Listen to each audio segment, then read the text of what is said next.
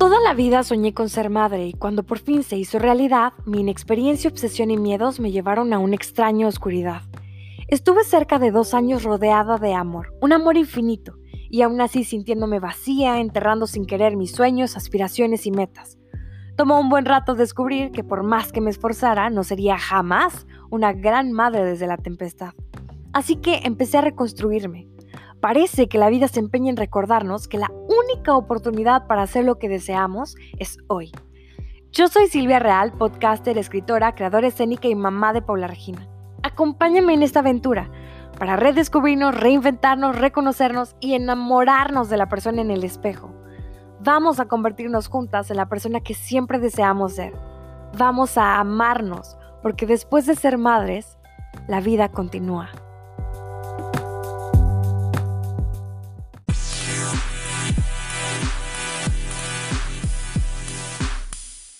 Hola, hola, ¿cómo estás? Yo soy Silvia Real y el día de hoy estoy acá en la Twilight Zone. No sé cómo llamarle a esto porque este episodio pertenecía cabalmente a la temporada 1. Lo grabamos planeando publicarlo la semana posterior a la colaboración que hicimos con Mariana de De Cabeza por el Mundo. Pero por el giro inesperado que dio el episodio de Mariana en el podcast, súper doloroso. Metimos un episodio de emergencia y este pobre anduvo rondando semana tras semana esperando salir sin éxito. Pero antes de cualquier cosa, quiero invitarte que vayas a tu Instagram y me des follow. Ya sabes que me puedes encontrar como arroba real Silvia Real. Y también me puedes encontrar en Facebook como Silvia Real. Bueno, pues long story short, el 20 de diciembre del 2020 mi papá tuvo un accidente muy fuerte. Por acá ya habíamos cerrado temporada 1 con el episodio 45, no había motivos para checar números ni nada en Spotify, mucho menos ganas. Pero pasando la tempestad, me avisaron que este episodio se había publicado sin mi autorización y peor aún, sin edición. Así que, contra mi voluntad, voy a soltar este episodio oportunista que grabamos como por julio del 2020 y que honestamente había planeado sacar hasta el 2021. Pero se nos adelantó en el parto. Feliz Día de Reyes, feliz año. Nos escuchamos en febrero con la segunda temporada del podcast te quiero invitar a que sigas a Alexa en Instagram como Alexa-Moonbeats y en Facebook la puedes encontrar como Moonbeats Healing Terapia Vibracional. Y a Clau la puedes encontrar en Instagram como arroba Claudit y en Facebook como Te Saliste por la Tangente.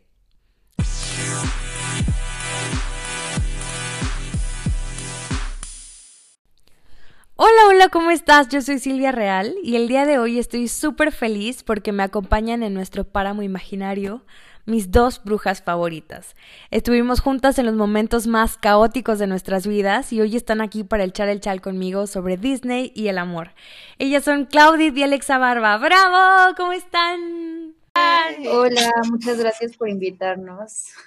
Oigan, pues me gustaría empezar hablando de Mickey, el personaje emblemático de los años 30 eh, estuve leyendo un poquito que este personaje inició como un personaje rebelde de raza aparentemente negra. Yo puedo recordar un poquito haciendo memoria estas caricaturas en blanco y negro viendo a Mickey tocando el sax. Era un personaje prácticamente de crítica social para una época en la que es importante mencionar también la gran complejidad que había en cuanto al tema racial. Y esto al parecer le estaba generando un gran rechazo a Mickey Mouse de la sociedad.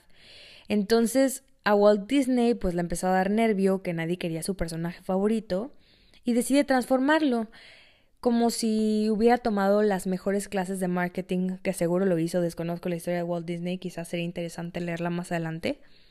Pues le hizo crecer los ojos, lo, hizo con unos ojos enormes, con una super sonrisa, con los, con los cachetitos rosas, y lo hizo súper amigable y bonachón. Entonces, lo que hace Walt Disney es convertir a Mickey Mouse, que era el muchacho rebelde, en un modelo a seguir.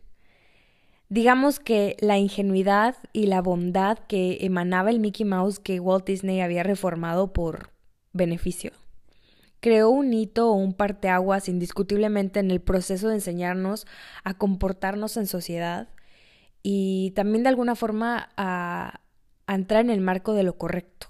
Pues, o sea, justamente creo que eso que dices es algo súper relevante, ¿no? Y es como Y no, no creo que sea solo como culpa de Disney, o sea, creo que en general siempre se ha tratado de mantener fuera lo que es incómodo y mostrar solo lo que es bonito. Y es un poco, pues, lo que nos han vendido desde que somos pequeños. Si hablamos del amor, por ejemplo, realmente nunca te invitan a cuestionarte qué es el amor. Simplemente es lo que es, es que aparezca un hombre al que nunca has visto en tu vida y que no conoces pero es guapísimo y no hace absolutamente nada por ti más que salvarte del peligro inminente o algo así y rescatarte porque eres una damisela en peligro, ¿no?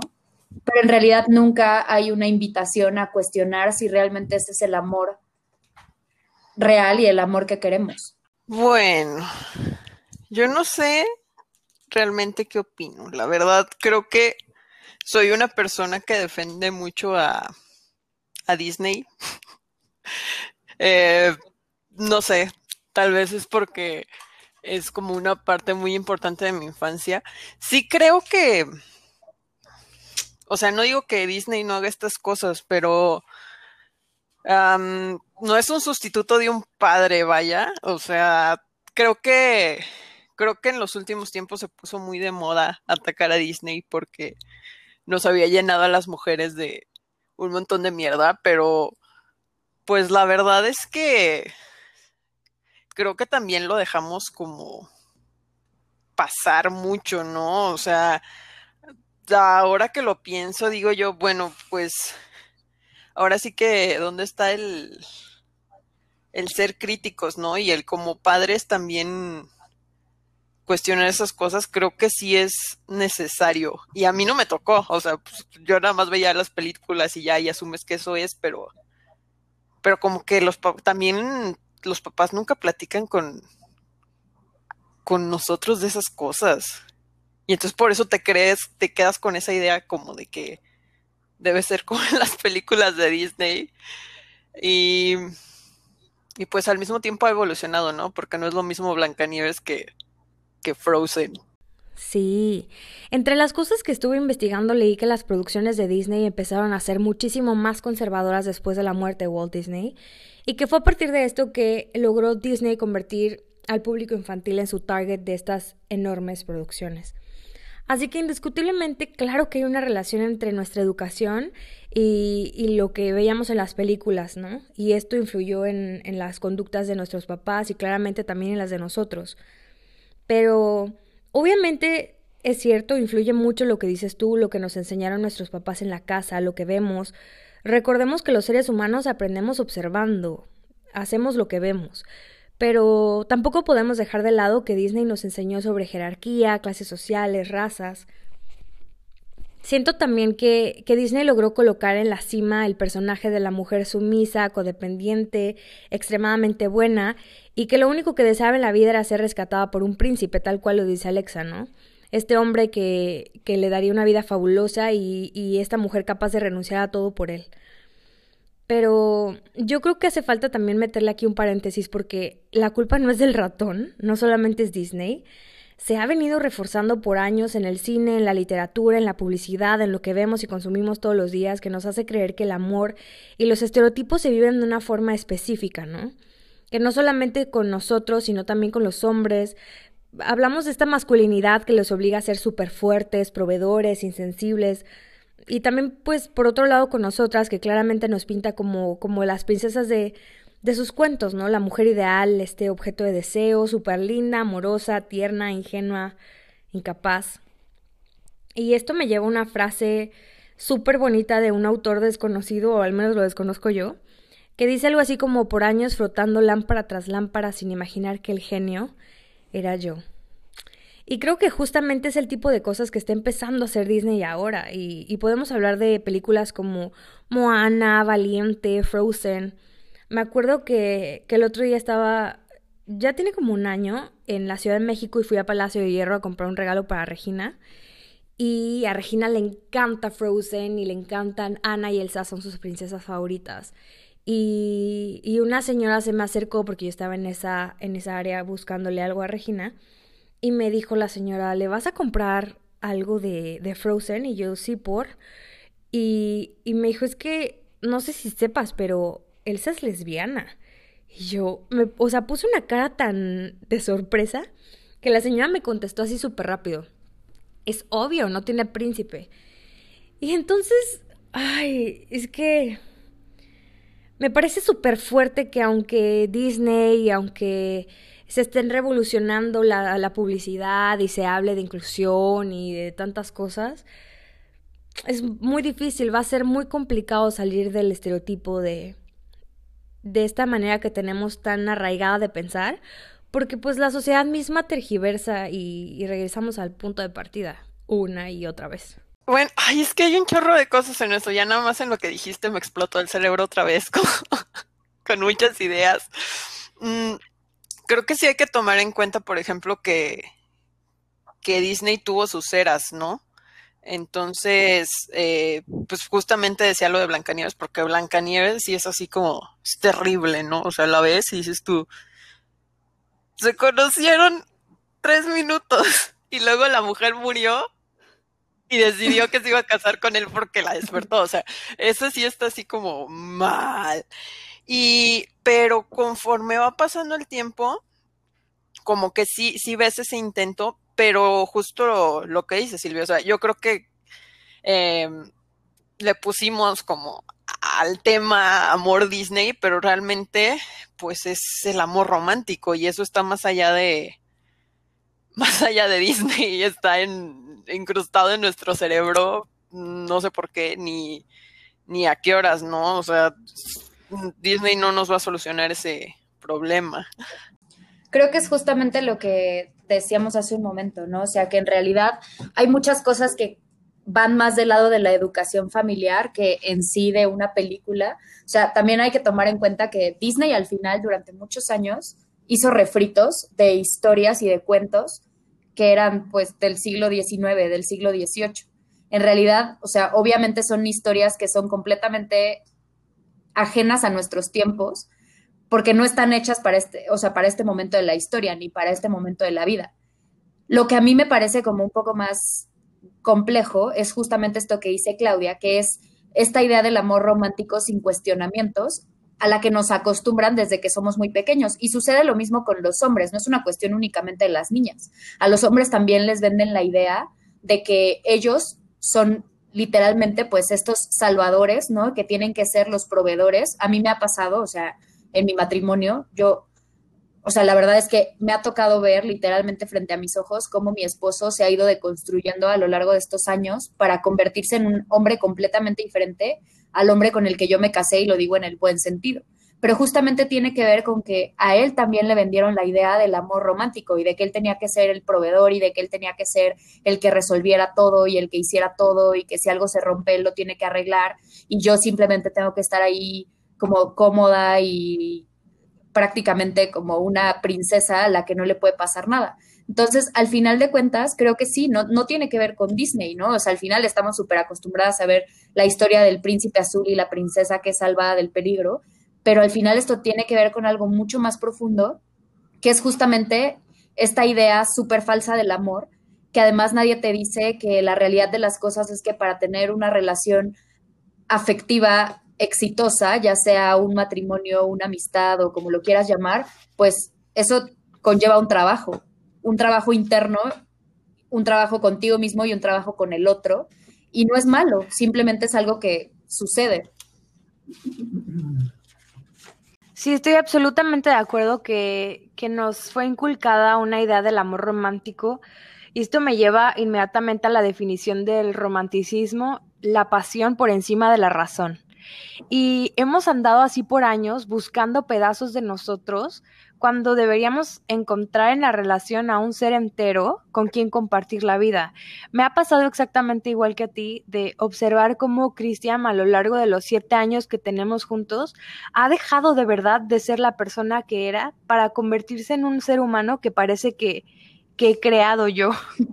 y es muy cruel porque en verdad lo he transformado y, no, no estoy no me, no me estoy jactando de ello, la verdad es que me hace sentir, hace rato estaba platicando este tema con mi papá y justo él me dijo, es que a las mujeres no les gusta el hombre que tienen y lo empiezan a transformar y lo empiezan a volver un ser trabajador y este hombre se va preparando y crece y se vuelve exitoso y se pone más guapo y se viste como tú quieres y tú lo vas arreglando y así. ¿Y qué pasa? Que en 10 o 15 años hay una muchachita que se lo encuentra y dice, wow, este es el hombre perfecto pero el hombre perfecto lo hice yo. Y después este hombre perfecto se va a terminar yendo con otra, con otra persona. ¿Qué debería hacer yo? ¿Esperar y, y tener todo este tiempo miedo a que él se vaya en algún momento? ¿O más bien seguirme preparando yo para seguir creciendo y esperar a que las cosas sucedan solas? Pues, pues hay, es que no sé, hay, hay, algo ahí que me saltó de lo que dijiste, pero... A ver, échale, dime. es que yo no creo que, o sea, eso de que nos construimos cada quien al otro, a mí me parece una cosa medio de nuestra cabeza, ¿sabes? Y las mujeres tenemos, bueno, yo no porque siempre me han dicho que tengo cerebro de hombre, pero, pero muchas mujeres yo las he visto eso, ¿no? O sea, que se casan con el hombre que creen que va a ser esa persona. Y eso me parece una cosa súper problemática, porque teóricamente ya tienes que, hay niveles, ¿no? Claro. hay que, pero, pero tendría que gustarte ya la persona con la que te estás casando. A mí me pasa una cosa como muy diferente que, que siento que como en nuestra dinámica de pareja somos las mismas personas en muchos sentidos, pero como seres humanos individuales, sobre todo él, creo que creció muchísimo pero y, ya como que va de la mano de, de lo que yo aprendí cuando solté la, la, visión de Disney de las cosas, que es esto, ¿no? O sea, realmente como que el tener una pareja, una es trabajo, no es mágico, ni va a suceder, porque sí, y se trata de, de entrar en conflicto y crecer, pero quien crece, quien decide crecer, es tu pareja. También tu pareja te puede decir, no quiero crecer, ya me voy. Entonces, al final de cuentas, creo que nos construimos a nosotros mismos por el amor o por el cariño, por lo que sea, por el compromiso que le tenemos a la otra persona. Este, a mí me pasó una cosa muy chistosa que el otro día le estaba platicando a unas amigas, que les dije, es que con, con Tiago, con mi esposo, las cosas funcionaron porque hice deliberadamente todo lo que mi cerebro decía que no hiciera. O sea, yo creía que el amor era como mucha emoción y que tenían que pasar siempre cosas nuevas y que no sé qué. Y yo nunca tuve eso con él, pero y, casi terminó la relación por eso, pero dije, a ver, espérate, o sea, tus 50 mil relaciones anteriores no funcionaron y esta porque es diferente, la vas a terminar. Y era todo eso, o sea, era, era justo lo que dice Silvia, o sea, no irte por la pasión, sino por el compromiso y el, y el tener el potencial de crecer con una persona. Y eso fue lo que funcionó, pero creemos que si no sientes maripositas en el estómago, entonces no es amor. Sí, exacto. ¿Qué tan enfermas estamos o qué tan enfermos estamos que andamos buscando la tempestad como alimento? Y eso es terrible, porque cuando estás acostumbrado tan cañón a la tempestad, tener tranquilidad y calma no te viene bien.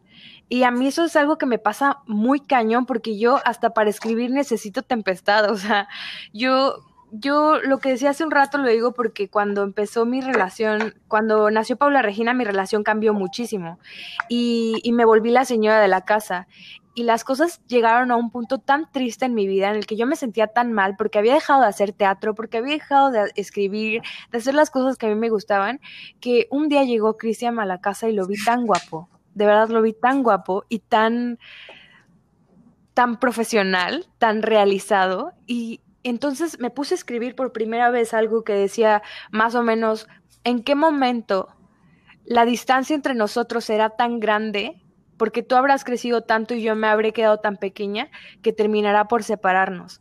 Y yo creo que esto no se trata ni siquiera de, una lucha profesional por quién va mejor que quién, sino que la relación debería tratarse que ambos nos diéramos la mano y camináramos juntos hacia lo que, lo que buscamos, sea crecer o quedarnos en el mismo lugar, pero juntos. Voy a darle la palabra a Alexa, que está muy desesperada por. No, o sea, es que justamente creo que esto retrata perfectamente un fenómeno, o sea, que es como el, el, precisamente la inconformidad. Y creo que también esto es lo que desata muchísima infelicidad y que incluso llega a provocar infidelidades y cosas así que rompen matrimonios o que rompen relaciones. Y tiene que ver con justamente esta necesidad de, no solo de turbulencia, sino de, o sea, no sé, me, me vino a la mente ahorita la película del Diario de una Pasión donde ves esta relación súper tormentosa que no tiene pies ni cabeza y dos personas que se la pasan peleándose y que evidentemente es una relación súper tóxica que no va a llevar a nadie a ningún lado. Pero la gente ve esa película y es como de, ay, qué hermoso, yo quiero eso en mi vida. Y en realidad, digo, creo que las tres aquí, lo digo con conocimiento de causa, hemos tenido ese tipo de relaciones y nos queda clarísimo que no te llevan a ningún lado pero de alguna manera te aferras a eso, ¿no? Y a mí, o sea, me pasó también un poco que cuando estaba por casarme, yo decía, y ahora pues ya no voy a, o sea, se acabó eso para mí, ¿no? O sea, ya no voy a tener esa posibilidad de enamorarme locamente y desenfrenadamente de alguien. Y de pronto me di cuenta que el momento, o sea, los momentos más felices de mi vida los he pasado en esta gran paz que me da tener una relación saludable, donde justamente todos los días construyo algo al lado de una persona y que muchas veces nos hemos encontrado, pues sí, un poco en la disyuntiva de, pues sí estamos yendo hacia el mismo lugar, sí queremos las mismas cosas, y que incluso nos hemos enfrentado al cambio del el otro, ¿no? Y hemos tenido que enfrentarnos al de pronto ya no reconocer a la otra persona y no en el mal sentido, sino que al final pues todos vamos cambiando y evolucionando y somos personas diferentes. Incluso no sé si a ustedes les ha pasado con sus parejas ahora durante la pandemia, ¿no? Que al menos para mí esta es la primera vez que paso tanto tiempo literalmente con Efren, o sea que literalmente no vamos a ningún lado más que aquí todo el día. Y no sé, o sea, yo me he dado cuenta de muchas cosas que él tiene y yo creo que él se ha dado, muchas dado cuenta de muchas cosas que tengo yo, pero al final me queda muy claro por qué estoy con él y tiene justamente que ver con este construir y con este reinventarte a partir de la adversidad, como son situaciones de este tipo. O sea, yo creo que nadie se imaginó que iba a tener que pasar cuatro meses encerrado con la misma persona, viéndolo 24/7, sin saber qué hacer y además enfrentándose al miedo y a la incertidumbre y a todo lo que nos está ocasionando esta situación. Pero finalmente te sirve también, o a mí me ha servido mucho para darme cuenta que, pues justamente no me puedo imaginar estar en esta situación en una relación turbulenta como las que tuve en algún momento y que en su, en su momento me parecían lo más emocionante del mundo, ¿no? Y ahora me pongo a pensar y digo, yo no podría hoy en día estar encerrada aquí 24/7 con toda la presión que tengo, con la incertidumbre, con el miedo y además con un tipo que es tóxico y que me hace la vida imposible, ¿no? O sea, no encuentro la lógica ni el sentido de estar ahí. Pero para llegar a este punto de mi vida tuve que atravesar toda esa tribulación y todas esas esos momentos de caos a las que me llevaron pues estas relaciones sin pies ni cabeza que apelaban más al amor romántico que a la salud mental. Yo creo que también el haber tenido estas relaciones nos preparó para la vida buena, ¿no crees? Porque definitivamente mi vida no hubiera sido, no sería la misma si no hubiera conocido a estas personas que me hicieron mierda el corazón y, y para aprender a reconocer lo que no quería en mi vida. O sea, tampoco puedo negar el hecho que haberlos, haber pasado estas situaciones me hacen hoy una mujer más fuerte y que se sabe más, más linda y que no necesita de la aprobación del otro para estar bien. O sea que estoy segura que ustedes están en la misma situación porque algo indudablemente les dejaron estas relaciones horribles que tuvimos en la universidad. Sí, claro. Ay, Sí, justo estaba pensando eso. Ya hasta entré en conflicto de, que dije yo, pobre Disney, el amigo Disney no tiene la culpa. Porque yo preguntaría, ¿qué persona te va a hacer caso si tú le dices, no vayas a esa relación, te va a hacer daño?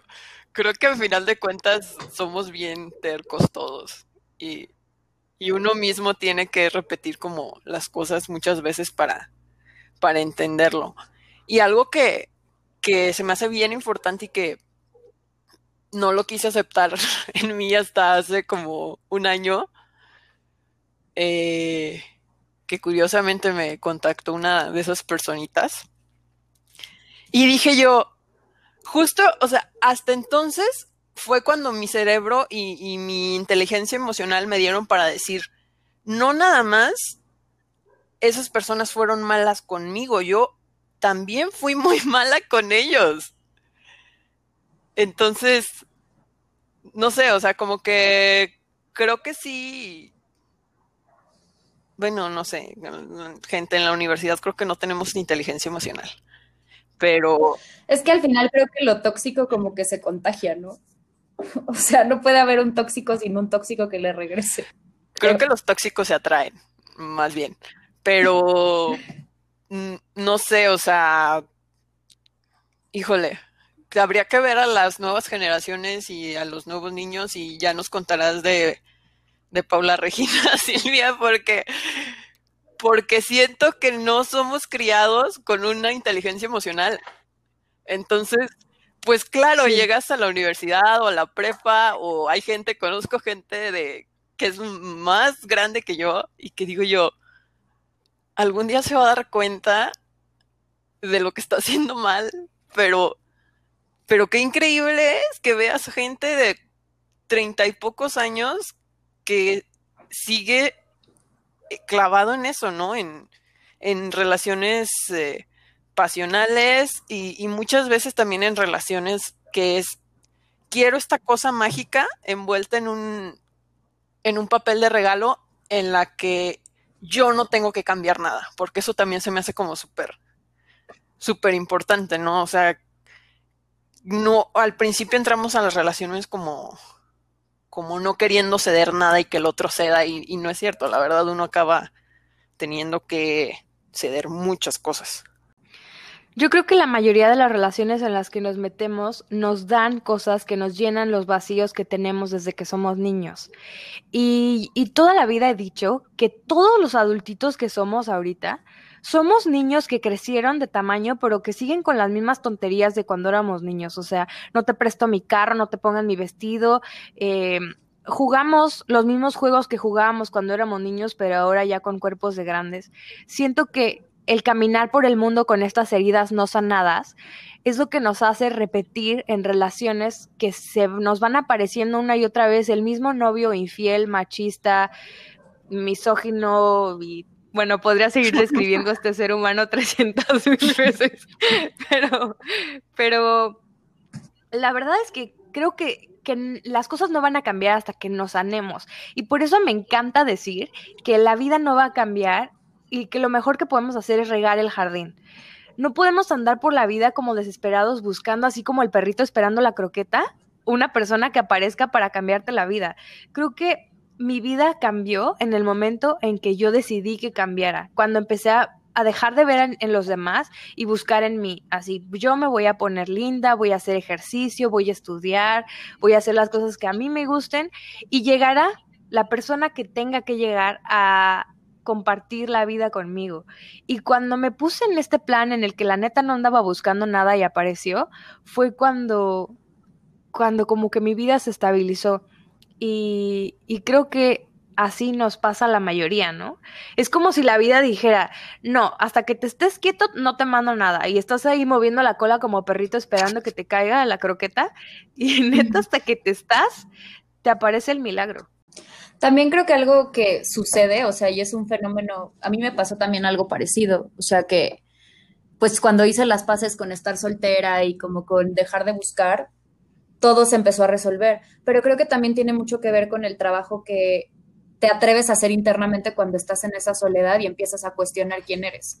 O sea, yo siempre he pensado que un gran tema que tenemos como sociedad es que todo el tema de la salud mental y emocional está súper hecho al lado, ¿no? O sea, nadie le preocupa y nadie lo ve como una prioridad. Pero no nos damos cuenta que si realmente nos ocupáramos en tratar, o sea, ahorita decían eso de que somos adultitos, ¿no? Que, y, y, es la realidad, o sea, crecemos con daddy issues, con mommy issues, con un montón de miedo de separarte, ¿no? Y temor a perder lo que tienes, inseguridades que vienen justamente de un montón de vacíos que no has llenado a lo largo de tu vida y de tu historia, pero que además no te has atrevido a cuestionar. Si todos nos diéramos a la tarea de realmente ir a terapia o ir a lo que te parezca eh, pertinente para sanar y conocerte y reconocerte y reconstruirte a partir de esa reconexión, el mundo sería un lugar mucho más sencillo y nos permitiríamos también entender un montón de cosas, ¿no? Y, entra también en esta parte de el trabajar contigo mismo, todo el tema de la deconstrucción y de entender quién eres y hacia dónde vas y por qué haces lo que haces, ¿no? Y el dejar de también contrariar y de ir contra tu naturaleza. Entonces, pues creo que una clave súper importante de, de poder mantener relaciones saludables, pues también tiene que ver con realmente darte a la tarea de ir profundo y de buscar qué es lo que no te está llenando, qué es lo que no te está sanando y qué es lo que estás intentando, eh, pues sí, reponer o sostener buscándolo en otra persona. Sí. Justo lo que les iba a decir ahorita es, o sea, qué tanto, creo que cuando llegas a ese punto de, de ya no quiero nada, voy a estar conmigo misma, también a la siguiente relación que entras muchas veces ya entras sin las expectativas que tenías antes. Y eso a mí me parece importante en el sentido de que no conoces una persona. O sea, muchas veces no escuchamos a las personas. Y, y, me, y, eso lo leí en un libro que decía, o sea, amar a alguien es escucharlo. Si no te vas a sentar a conocer al ser humano que tienes enfrente, porque vas a estar pensando, en qué él te va a dar a ti, en qué te va a llenar, qué te hace falta, en, en qué estás tú proyectando en esa persona, pues ni la vas a conocer, ni la vas a amar, ni va a funcionar, porque a lo mejor los dos están proyectando cosas en el otro. O sea, sí, efectivamente creo que nos falta mucho camino de, de salud emocional y tiene mucho que ver con eso, ¿no? Y también con esta idea de que, de que alguien te va a completar, pues no, no, no te va a completar nadie, te tienes que completar solo. Y, y, ya que estés completo solo, no vas a tener miedo. Y entonces, no sé si les pasó, pero pues sí entras también en un estado que, que creo que en, cierta forma la, la paz que uno siente en esas relaciones es porque dices tú, bueno, si funciona bien y si no funciona, voy a estar bien también porque ya estoy bien conmigo. Claro, y es que justamente el, estar bien contigo te da una paz que no vas a encontrar con ninguna persona. O sea, no hay manera de que puedas encontrar el vacío, o sea, no hay manera de que puedas llenar el vacío con otra persona. La única manera en que puedes alcanzar literalmente ese momento en el que entiendes que nada, o sea, voy a poner un ejemplo que es a lo mejor un poco tonto, ¿no? Pero para mí fue muy trascendental en mi vida. A mí me despidieron de, un trabajo que para, aparte para mí era como el máximo en mi vida y así lo que para mí era como el momento en el que yo había logrado todo, ¿no? Y era la persona más exitosa y me había superado a mí misma por estar ahí. Y cuando me despidieron, literalmente se me vino el mundo encima porque yo le había dedicado tanto esfuerzo, tantas horas, tanto tiempo y lo comparé y recuerdo haber hecho eh, incluso esa analogía con mi esposo y le decía, es que siento que acabo de perder, o sea, me siento como cuando me dejó así el exnovio botada, ¿no? Y ahí entendí muchas cosas que no había entendido hasta ese momento de mi vida y es cómo a veces por un trabajo, por una persona, por una amistad o por lo que, como le quieras llamar, te abandonas a ti mismo y te conviertes literalmente en un pues sí, en una cosa que está solo ahí dependiendo y pendiendo de la otra persona o del trabajo o lo que sea. Y se te olvida quién eres realmente y se te olvida que el valor real de lo que eres como persona no te lo da eso, no te lo da alguien más, te lo, te lo das tú mismo. Y suena súper cliché y a lo mejor súper eh, así de awareness, wellness, mindfulness, ¿no?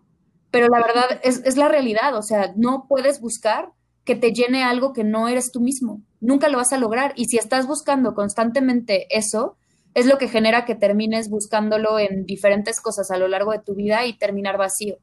Sí, claramente esto no tiene nada que ver con los demás, tiene todo que ver con uno mismo, pero también tiene que ver con las historias que nos contaron desde chiquitos, porque no puedo quitar el dedo del renglón y decir que obviamente no, Disney no tiene la culpa de todo, de hecho, hay niñas en los pueblos que ni siquiera tuvieron acceso a Disney y crecieron bajo estas mismas premisas.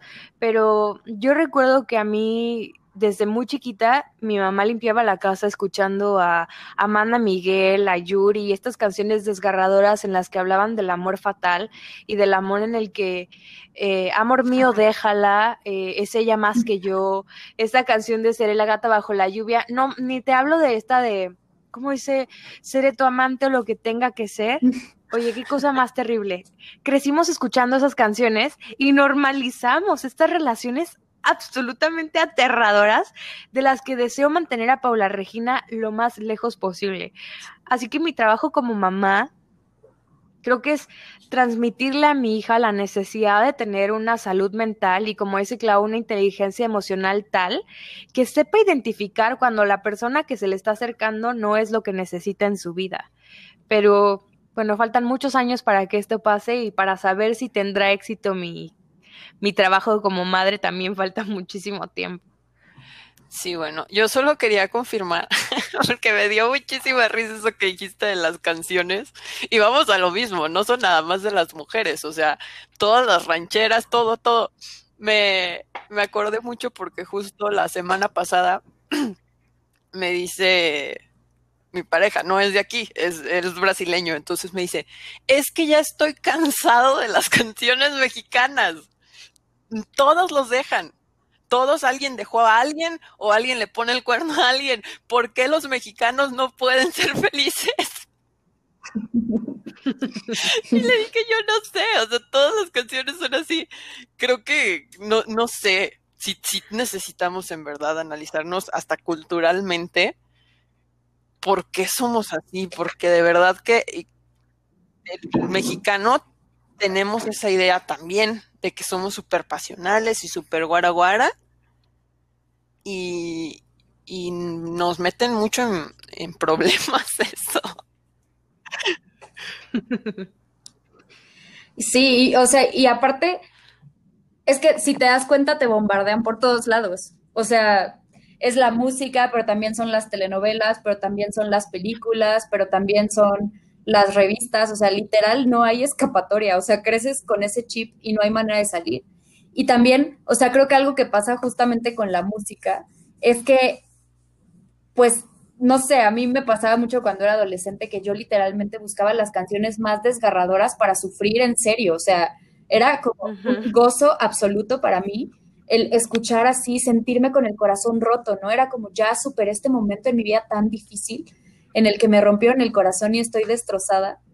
Y para mí esas canciones, digo, hoy en día la verdad es que ya me dan risa y tal vez no representan nada, pero durante un momento de mi vida, pues para mí dictaban absolutamente todo lo que sentía y era como, claro, es que me está hablando a mí, o sea, y escuchaba la canción de Yuri de detrás de mi ventana y yo decía, claro, por supuesto, así me siento yo abandonada como un mueble, ¿no? Oye, me haces, me haces reflexionar sobre si esta tempestad tiene que ver exclusivamente con nosotras por nuestra elección de carrera o si es algo que tenemos todas y todos en el país. Pero realmente me recuerdo igual que tú, yo con una canción, nada que ver porque mi relación con mi papá siempre fue o ha sido lo máximo, pero me acuerdo que Lindsay Lohan sacó una canción que se llamaba Daughter to Father y yo me sentaba en el piso y me desgarraba los vestidos como Lindsay y me grababa llorando yo no sé por qué, o sea, no había razón, pero incluso antes de haber amado y haber sido amada, yo ya sufría por amor. Pues lo que pasa es que es, justamente lo mismo, o sea, llega un momento en el que te vuelve, o sea, tú quieres experimentar y creo que es algo que, y, la verdad es que no creo que sea un tema de elección de carrera, porque yo lo vi con mis primas y con amigas que, que no estudiaron teatro ni cerca, ¿no? Pero creo que es algo que te pasa mucho, sobre todo como cuando eres entre niño, puberto, adolescente, o sea, que todavía no eres como ni una ni la otra y estás como en el medio, en el que deseas que te pasen cosas. Quieres, o sea, sueñas, realmente añoras con tener con experiencias de vida y es normal. Pero entonces, pues lo que conoces es el dramatismo de la televisión y del cine y entonces, pues es lo que, lo que crees que es la vida ya después te vas dando cuenta de muchas cosas, pero pues sí hay un momento en el que realmente, como ya decía Claudia, nos falta eh, educación emocional y nos falta madurez y nos faltan muchas cosas. Y pues realmente, pues te remites a lo que conoces y realmente lo que conoces pues es Lindsay Lohan llorando desgarrada en el piso y entonces pues a eso apelas, ¿no? pero tiene que ver, o sea, yo creo que es algo que pasa y que es completamente normal. El tema es cuando ya se vuelve algo patológico y como también decía Claudia, pues tienes 40 años y sigues buscando lo mismo. Sí, qué patético. Pues yo creo que este es un tema que no terminaríamos de resolver nunca. Creo que son generaciones y generaciones de, de pensamientos y comportamientos aprendidos y repetidos. Y hace unos días escribí algo sobre mis abuelas que me me nació, la neta es que ni siquiera lo más profundo de la vida, creo que me falta mucho por hablar de ellas, pero de alguna manera creo que su forma de amar me fue transmitida a mí y, le fue transmitida a mis tías y tengo que encontrar la manera de, mira, no las juzgo, sé que son mujeres fuertes que decidieron amar, que les enseñaron a amar de una manera y que fueron rescatadas por un príncipe azul, cada una, que les hizo la vida miserable. Creo que ahora mi trabajo es darle a mi hija las herramientas para que no termine en una relación similar. Sí, pues a todo esto, o sea, se fijan que hablamos de un chorro de cosas y el pobre Disney murió allá como por el minuto 15. Pero yo sí quería preguntar si ustedes creen que este es, es que hay muchas posiciones como diferentes en cuanto a Disney y van desde lo más extremo de, ah, no, le voy a poner las películas de Disney a mis hijos, a, pues la gente que le da igual, ¿no? Yo no sé honestamente qué haría si tuviera un hijo porque no lo tengo, pero sí estuve toda la tarde como pensando y dije, ¿qué tanto me, me va a afectar? O, me afectó el, ver estas películas, yo me acuerdo que, todos los días saliendo del kinder yo veía El Rey León o Pocahontas, era una o era otra, o La Bella y la Bestia. Y a pesar de todo, creo que no, o sea, no ingresé a la vida como con un sentimiento tan de esperar que mi príncipe azul me rescatara. Creo que mucho de eso tuvo que ver con mis papás, que siempre me inculcaron como ser una persona independiente también con todo lo que hemos estado platicando me di cuenta que no estoy tan sana y que sí tuve como mis momentos, pero creo que sí a lo mejor hay un como un punto medio, ¿no? O sea, no de, de, de mostrarle esa parte que puede como enriquecer mucho una infancia, porque yo no lo cambiaría, pero que no sea definitivo para para que el pobre niño crezca creyendo cosas que no son el amor. Sí, claramente, o sea, yo amo Disney, amo amo Disney, lo sé, y recuerdo esta frase hermosa de el profesor José Raúl Cruz cuando estaba montando Macbeth, ¿te acuerdas? Que me dijo en algún, en algún trazo, Silvia, sácate a Disney de la repuñetera cabeza. Ya ni siquiera lo puedo imitar bien. Pero este señor tenía mucha razón. O sea, yo tengo a Disney incrustado en el alma. A mí me encanta. Yo amo las hadas, amo las princesas y todo. Y te juro que lo peor que he hecho en mi vida es hacer que Regina ame lo mismo. Pero también estoy convencida que, que en medida que le mostremos una, una dinámica familiar sana en la que ambos participamos en su crianza, en el cuidado de la casa, en el trabajo y estas cosas, pues le iremos llevando hacia un camino de, libertad emocional, financiera y todo lo que se necesita para ser una mujer en, en un México y en un mundo como en el que vivimos actualmente. Sí, o sea, yo como respondiendo un poco a lo que decía Claudia, o sea, yo a mí también me gusta mucho Disney, soy muy fan, amo Frozen, la he visto como 500 veces, yo creo que las mismas veces que Paula Regina, no lo sé. Y no, o sea, no creo que el problema sea Disney, creo que el problema más bien es lo que decían hace un rato, o sea, que estamos tratando de sustituir la educación emocional y afectiva que tiene que darse en casa, pues con películas, ¿no? Entonces creo que está perfecto ver Disney y está perfecto incluso ver Blancanieves, aunque sea ya algo así viejísimo y rebuscado y lo que sea. O sea, no importa. Y, puedes ver lo que, lo que sea, leer lo que sea, siempre y cuando tus, los papás guíen a los niños y les hagan entender que tienen que cuestionar lo que están viendo y que no todo lo que, lo que ven es la realidad, ¿no? Y que a veces también, pues, dentro de esa realidad o ese cuento de hadas, pues hay muchas otras cosas que no necesariamente son como lo que parece. Solo les quería compartir algo para que veamos que el tío Disney no nos mintió tanto porque la parte favorita de toda La Bella y la Bestia, que yo me muero de risa ahora que soy adulto cada vez que la veo, y de niño nunca lo noté, hay una parte en la que la bestia no sabe qué regalarle a Bella Y, Ding Dong literalmente le dice, hay muchas cosas, flores, regalos, promesas que no piensas cumplir. y yo amo eso porque se nota que, que lo hizo un adulto y que, que sí querían meter cosas sobre la verdad de las relaciones. Entonces creo que no es todo perdido, amigos. Oye, también qué bueno que lo mencionas porque es cierto, hay muchas cosas que no, que no notábamos cuando éramos niños que sí podemos notar ahora. Por eso me encanta rever, volver a ver las películas con Paula Regina y también volver a leer, por ejemplo, El Principito. No me suena igual El Principito hoy que El Principito que leí cuando estaba en la primaria. Y lo mismo pasa con las películas. Hay que darles oportunidad igual hay algunas cosas que no nos van a encantar porque ya notaremos algunos chistes ahí medio rojos, pero, pero hay muchísimo en las películas que aprender y que decir, wow, sí, sí nos estaban tratando de decir algo, ¿no? No se trataba solamente de Scar matando a Mufasa. No, y la verdad es que también creo que está padre que en algún momento de tu vida pues sí creas en el amor y en la bondad y en esas cosas. O sea, al final es necesario también, es parte de, de pues comprender la existencia y no todo es malo. O sea, y si simplemente nos dedicáramos a, hablarle a los niños de la vida como es, pues pobres niños creo que crecerían traumados y sin ilusiones ni sueños. Entonces, pues también es parte del crecimiento y del desarrollo de las personas el tener estas ilusiones y estos sueños. Es completamente normal y creo que es hasta saludable tenerlo y vivirlo y es algo que necesitamos para en algún momento crecer, cuestionarte y entender que a lo mejor las cosas van más allá de lo que podemos ver o no en una película.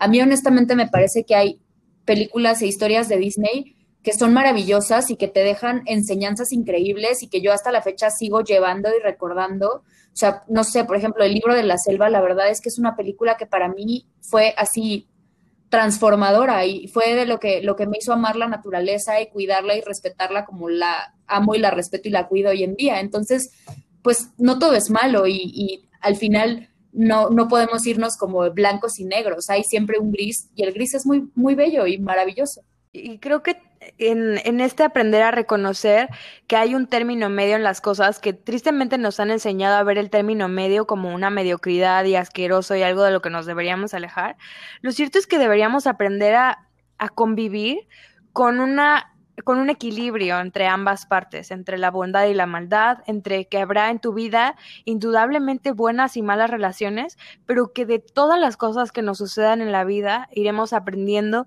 nos iremos transformando y sobre todo iremos creciendo como seres humanos. Me encantó estar con ustedes hoy. No sé si quieran agregar algo más antes de despedirnos, porque el tiempo se nos está acabando y este chal ya se hizo larguísimo, pero definitivamente me encantó, me encantó platicar con ustedes. Creo que era un tema que nos debíamos, era algo de lo que teníamos que hablar en algún momento y espero volver a tenerlas por acá muy pronto. ¿Alguien quiere agregar algo más antes de despedirnos? Mm, pues no, yo nada más, o sea, darte las gracias. La verdad es que siempre disfruto mucho estar aquí y estar con las dos ha sido increíble. Y pues creo que lo que yo me llevo de esta conversación es justamente pues el seguir cuestionando y el seguir construyendo, construyéndome a mí para poder construir con los demás. Pues sí, no, yo creo que llegué al punto en el que dije todo lo que quería decir. Estuvo muy padre, confirmé muchas cosas. Eh, creo que tendré que yo mismo oír el, podcast después, porque recuerdo momentos en los que casi me explota el cerebro, pero, pero sí, o sea, es, un tema muy, muy grande. Y, y, pues eso, ¿no? O sea, creo, creo que sí es, es muy atinado lo que dice Alexa. Creo que tiene que haber magia y fantasía y, cosas buenas para los niños. Eh, simplemente como dejarlo ahí, ¿no? O sea, es un cuento es magia y también existe como esta otra realidad, que desgraciadamente en este momento para una mujer en México pues no es no es nada la realidad de una princesa. Bueno, pues a ti que llegaste hasta el final del episodio, por favor compártelo con alguien que creas que necesite escuchar. Puedes leerme todos los jueves en Facebook y escucharme cada martes en Spotify. En ambas plataformas puedes encontrarme como Silvia Real. Y cada 15 días vamos a leer para ti un micro episodio que básicamente es por si eres de los que no tiene tantas ganas de leer. Vamos a traer la versión audiolibro de mis historias directo a tus oídos. Recuerda que todo el tiempo estoy disponible en Instagram como Real Silvia Real. Cuéntame tu historia, mándame una duda para investigarla, mándame un anónimo, sugiere un especialista, denuncia a una mamá exitosa, quéjate o colabora conmigo. Solo envíame un email a hola.lavidacontinua.gmail.com. Que tengas una vida fabulosa. Recuerda que a pesar de todo, la vida continúa. Abrazo, Silvia Real. Bye bye.